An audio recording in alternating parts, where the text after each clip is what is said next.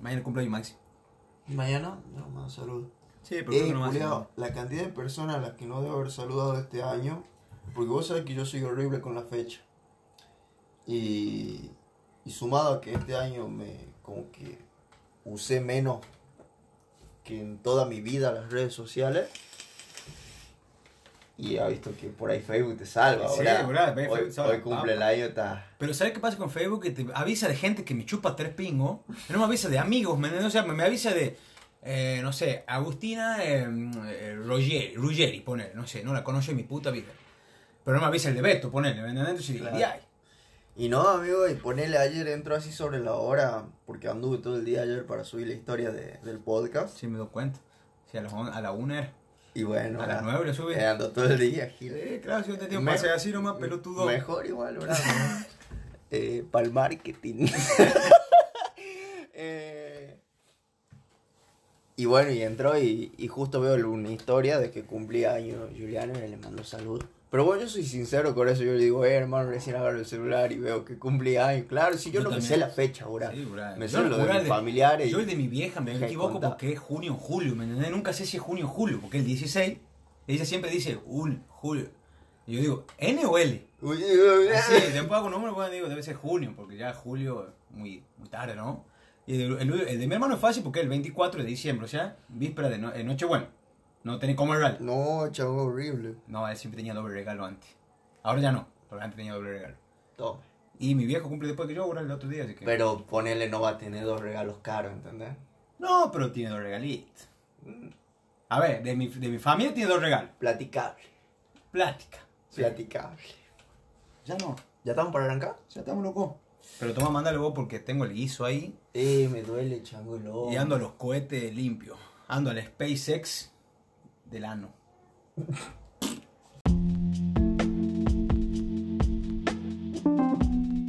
Buenos días, buenas tardes, buenas noches, como siempre les digo. Siempre mismo saludo pingo, boludo. Sí, boludo. No, che, qué hora. ¡Qué hater esa! No, no, pará, dejé de grabar. No, no. Buenos días, buenas tardes. ¡Ay, no lo cambiaba! Hola, bra. Hola. Seguido hacete por- hacer podcast vos. Vení seguido por acá. Bueno, ya que mi compañera la zorra se ha puesto en modo perra, arranco yo. Buenos días. No, boludo. Demasiado especiales. No, dale, arranca. Ahora sí. Sean bienvenidos. bien, Queda, coi- queda cohibido, parece- Sean bienvenidos. No, bueno. Sean bienvenidos a un nuevo episodio de este podcast. Sin mucho epílogo, paso a presentar el tema que Ah, sí. toca hoy porque es otro tema que había notado después de ocurrencias mediante filosofadas. Y hace rato que vengo proponiendo temas yo, ¿no? Anda. Ah, no, pero la semana que viene ya está pactado el tema que, Sí, que acordaste vos. Sí, pero ese que tú de. Sí. Chupame el pingo, yo también he dicho un par de temas largos, bra. A ver. La verga mía no es lo único largo que has aportado. Ah, se te lava el hoy. Todo tuyo, ahí está. Nos fuimos, nos fuimos por las ramas. Mío, mío, mío, mío. Eh, el tema de hoy es etiquetas. Etiquetas en cuanto a todo, se puede decir, porque tenemos socialmente esta tendencia a etiquetar tanto a las personas por lo que hacen, como, no sé, Como por sus acciones pasadas, como por sus, no sé, sus dichos. es amplio, es amplio el espectro en el que se pueden usar las etiquetas. Y más que nada yo quería apuntar a las etiquetas que tienden a catalogarnos por nuestro oficio o por nuestro hobby. Como que tenemos que ser algo para que la otra persona nos pueda identificar y como encasillar, ¿no? En, en cierto grupo selecto de personas que tienen ciertos intereses en común.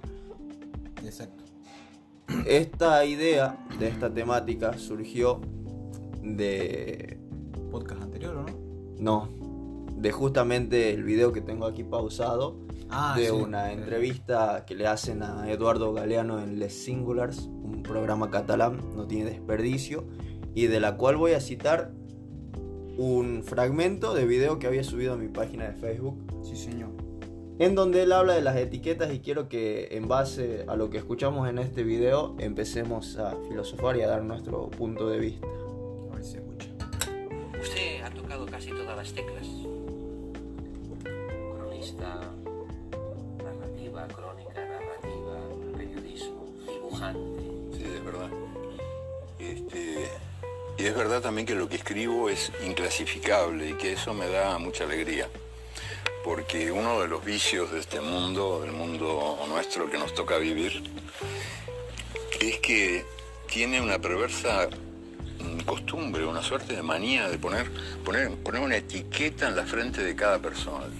Quizás para poder manipular mejor a, la, condición humana, que es de por sí eh, tendiente a, a la libertad, ¿no? Para, para clasificarnos, como que clasificarnos sería una manera de, tenernos prisioneros. Entonces lo mismo pasa con los géneros literarios. A mí me encanta no ser clasificable. ¿Qué es lo que yo escribo? A veces me dicen, bueno, pero ¿cómo? A ver, ¿qué es eso que hace?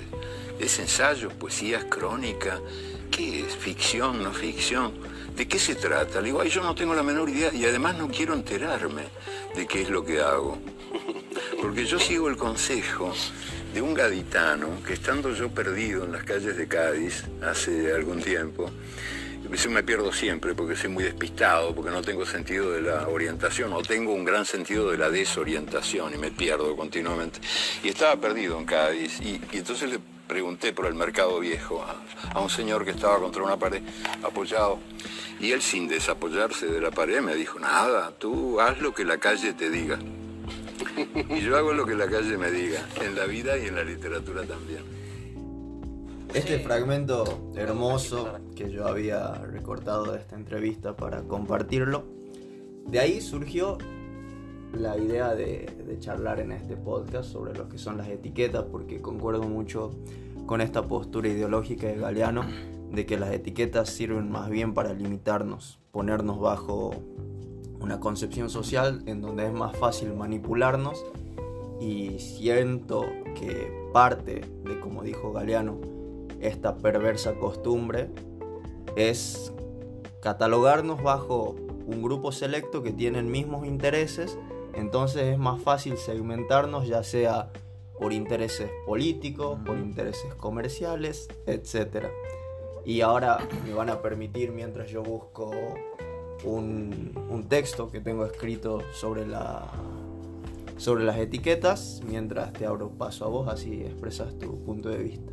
Justito. Sí, yo, o sea, más que nada, y creo que el punto quiebre cuando, cuando empecé a darle un poco más de, de bolilla, por decirlo así, a, a este tema de la rotulación o etiquetar en base a, como dijimos, a un, a un labor, a un hacer, a un decir o a experiencias pasadas, porque claramente no estamos hablando de etiquetas de algo comercialmente producido, por ejemplo de la ropa, o sea, hablamos de la etiquetación eh, subjetiva y personal que se le hace a las personas o que ellas mismas se hacen a veces, eh, que fomenta esto, ¿no? Como decía Galeano y como decís vos, el encierro o la, el, de última, englobar todo en una misma esfera, ¿no? Y es mucho más fácil de llamar, de sobrellevar y de, y de manipular también. Y yo creo que cuando hice el clic fue cuando me di cuenta, estudiando lo que estudio, actualmente psicopedagogía, que me toca mucho ver eso y la gente que, que estudio, trabaja en la salud y en el tema de las infancias, se da cuenta de que ocurre mucho esto de la de por algún tipo de conducta diferente a la que se espera, a conductas evolutivas o a lo que sea, se lo etiqueta mucho al chico o a la persona en sí, al sujeto, eh, para que sea mucho más fácil, tanto como para la familia como para el tercero que lo va a ayudar, entre comillas, a ayudar y que quizá no necesite tanto esa ayuda, sino de otro tipo. Me explico bien. Eh, un chico, para dar un ejemplo, que, no sé, se porte mal en la escuela o, o algo, lo que sea, no sea una conducta típica que se está esperando que para un aula, eh, lo pueden llevar a un psicólogo, a cualquier especialista, y a ver, si no está bien formado, si realmente no le interesa mucho la vida de esa persona, lo va a catalogar muy rápido, o sea, una etiqueta rápida, a ver, si tiene, tiene TEA, o tiene, no sé, tiene Asperger, Asperger, o tiene, no sé, tanto, o tiene un déficit de atención, chao, más fácil.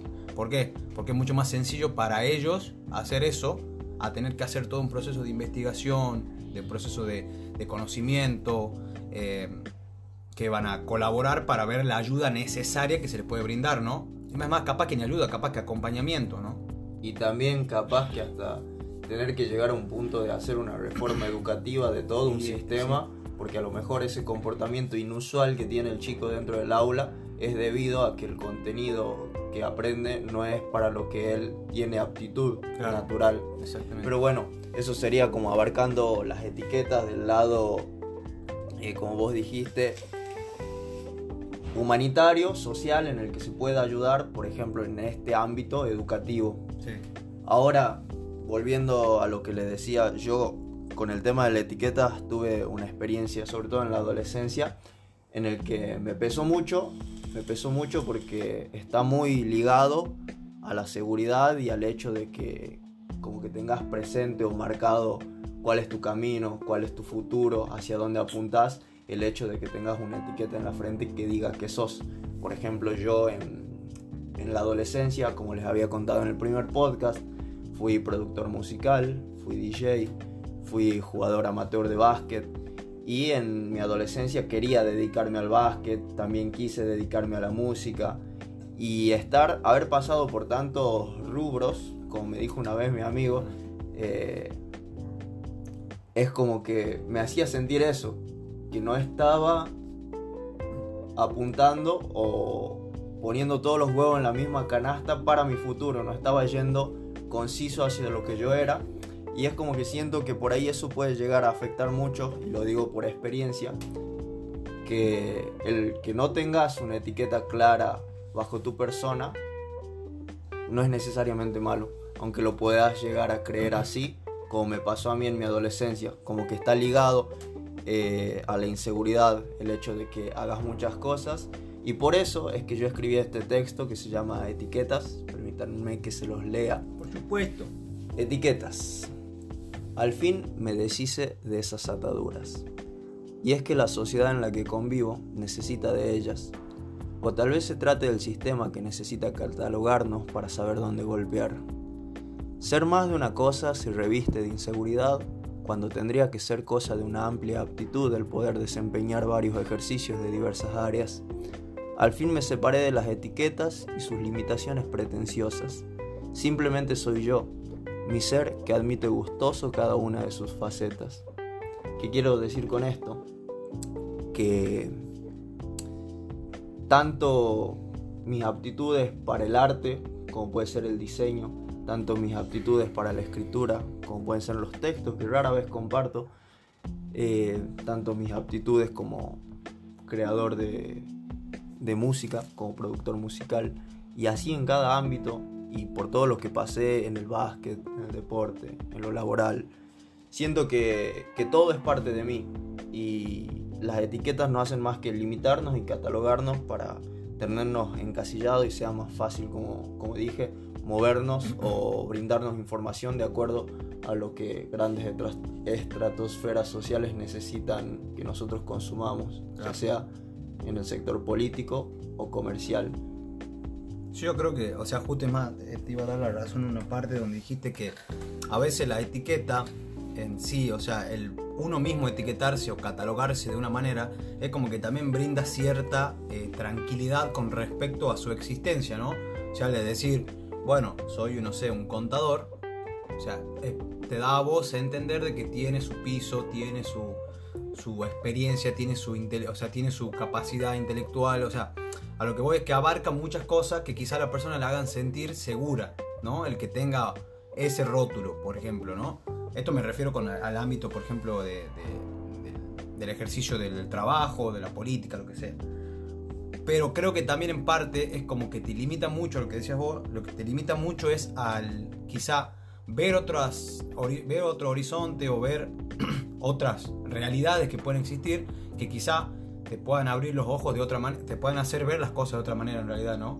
O sea, el hecho de limitarse a una cosa porque la sociedad te lo impone así o porque vos te lo impusiste así también, es como decíamos en el podcast pasado, al anterior creo, em, te hace perder también esa, esa vista de, tantas facetas, tantas gamas de realidad que existen, tantos paisajes, por decirlo así, tanto subjetivos como reales, que quizá vos mismo te estás perdiendo por el hecho de catalogarte dentro de un marco, ¿no?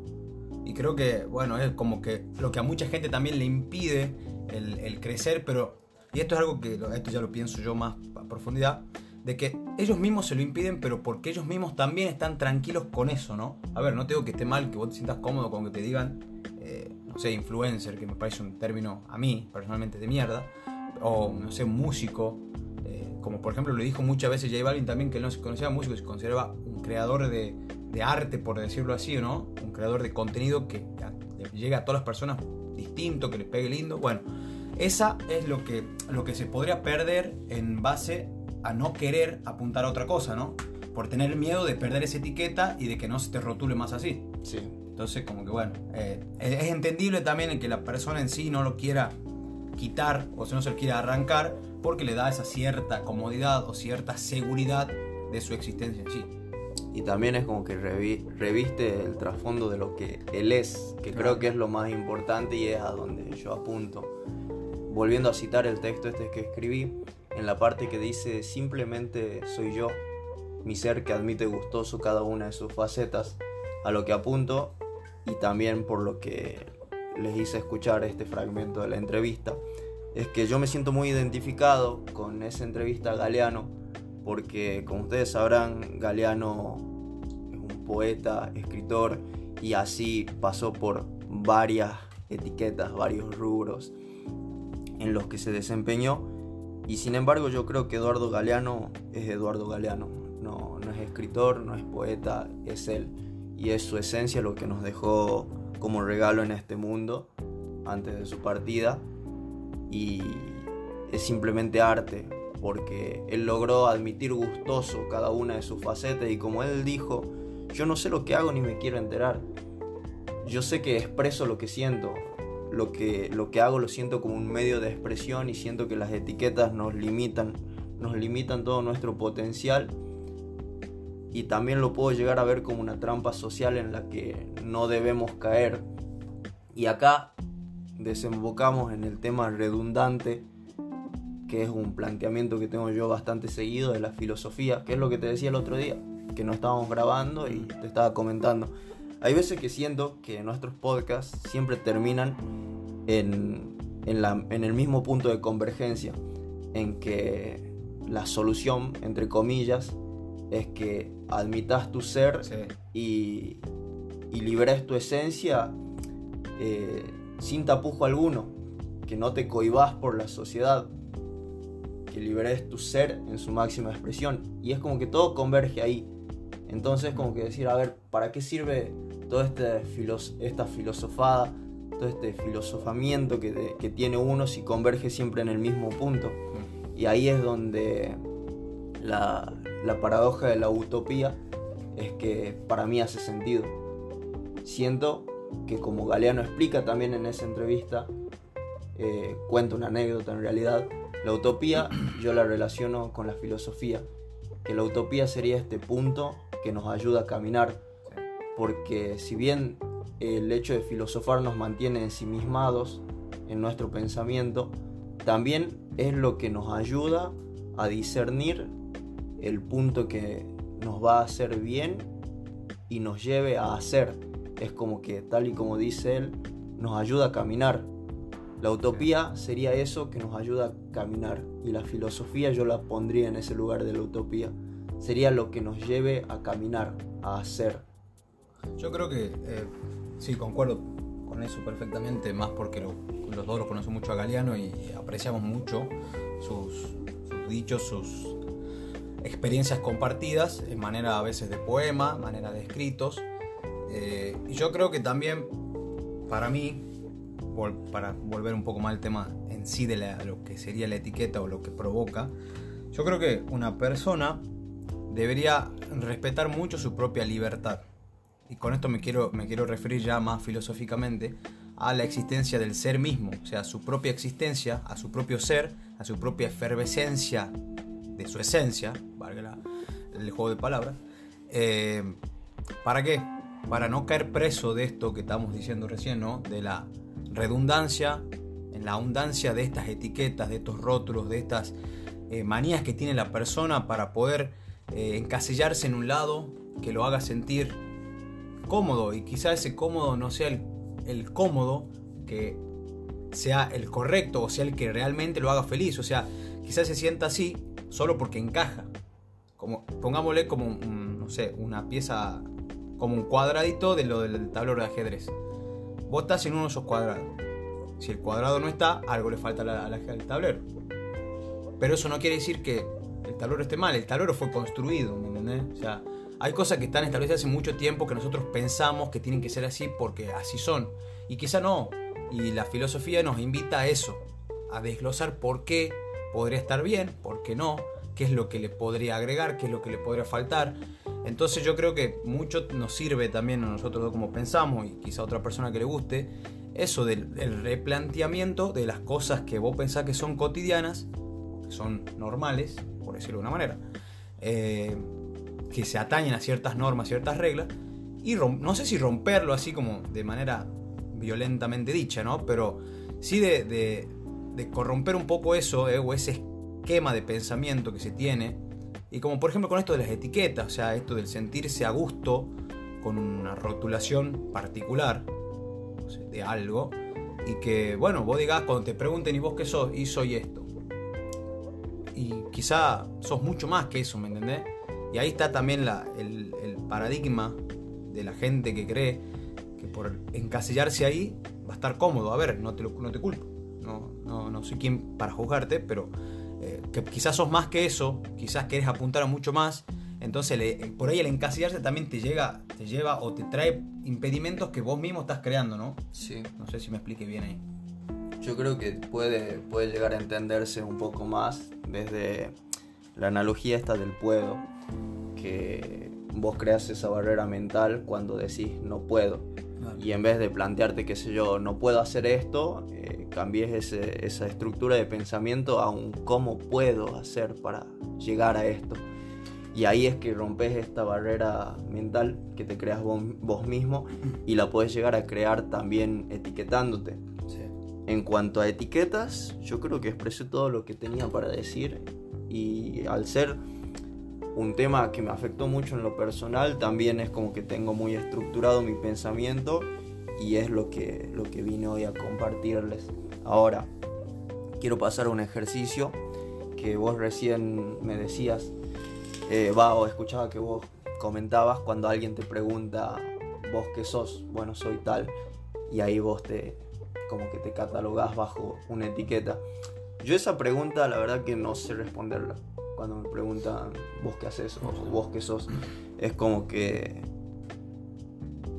soy tanto o hago tanto dentro de distintas facetas y rubros que pueden ser etiquetados de distinta manera que no sé qué responderte. Y es como que tampoco me quiero enterar qué es lo que soy o lo que hago. Yo sé que, que soy yo, Luciano Décima, y hago las cosas que me gustan, ya sea desde el ámbito, como dije hace un rato, del deporte hasta el arte. Me, me, encanta jugar al básquet, como también me encanta escribir, como también me encanta expresar mi, mi, visión del mundo mediante lo que yo concibo como arte desde lo audiovisual. Entonces, ¿cómo pongo en palabras eso cuando alguien me pregunta, vos qué sos?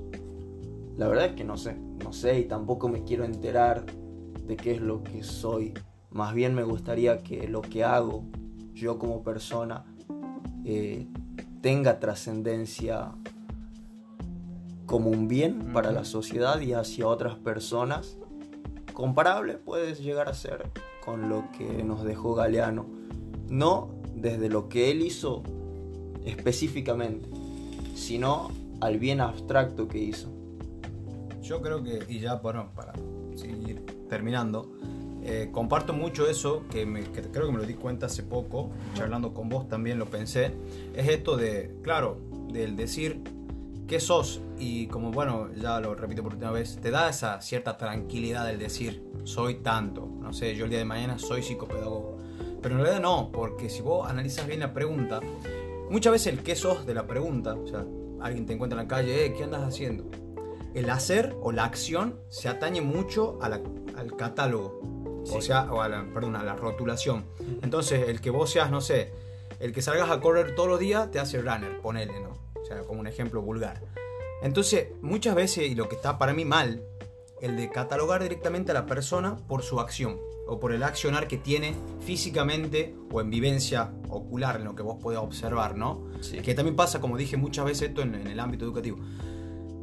Pero para mí, y ya para terminar, yo creo que cada uno debe buscar mucho y no, lo voy a decir, lo que ama, no, pero buscar lo que lo haga, lo que lo haga de manera contenta, feliz, lo que lo haga de una manera cómoda, lo que realmente disfrute hacer, ¿sí? A ver, yo sé que no todos tenemos trabajos que, que nos encantan, pero bueno, te ayudan a mantener, pero que viva- de última veamos eso o lo vivamos de otra manera, ¿no? O sea, con otra mirada, que quizá te ayude también a salir mucho de esa casilla de la que estamos hablando, para poder ver que hay otras posibilidades, que hay otros tipos, o bueno, otros tipos de llevar la vida, que es muy diferente a la que tenés actualmente, quizá. Sí. No sé si este podcast te, capaz que te colabora, capaz que no, pero a que puedas apuntar otra cosa, como el hecho de decir, me llega alguien y me diga que sos y mira, te voy a contestar algo que capaz que te parezca raro, pero soy.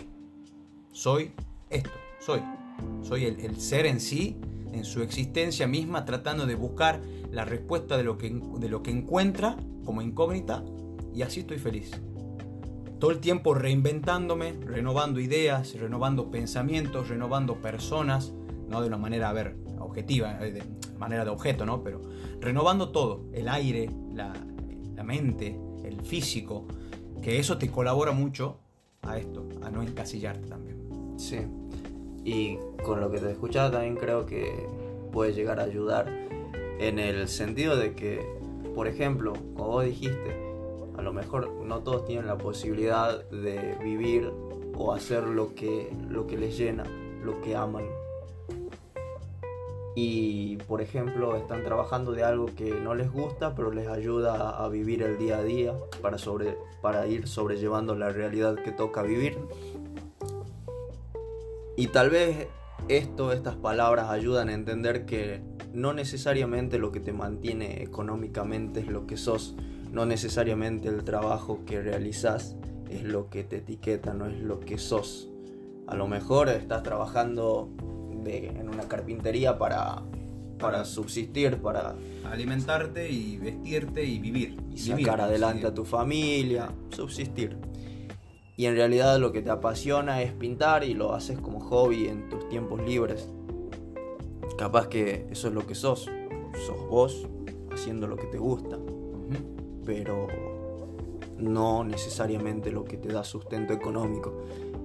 Entonces creo que las etiquetas tenemos que empezar a a dejarlas un poco de lado para que las personas puedan expresarse en su máximo esplendor como son, desde su propia esencia.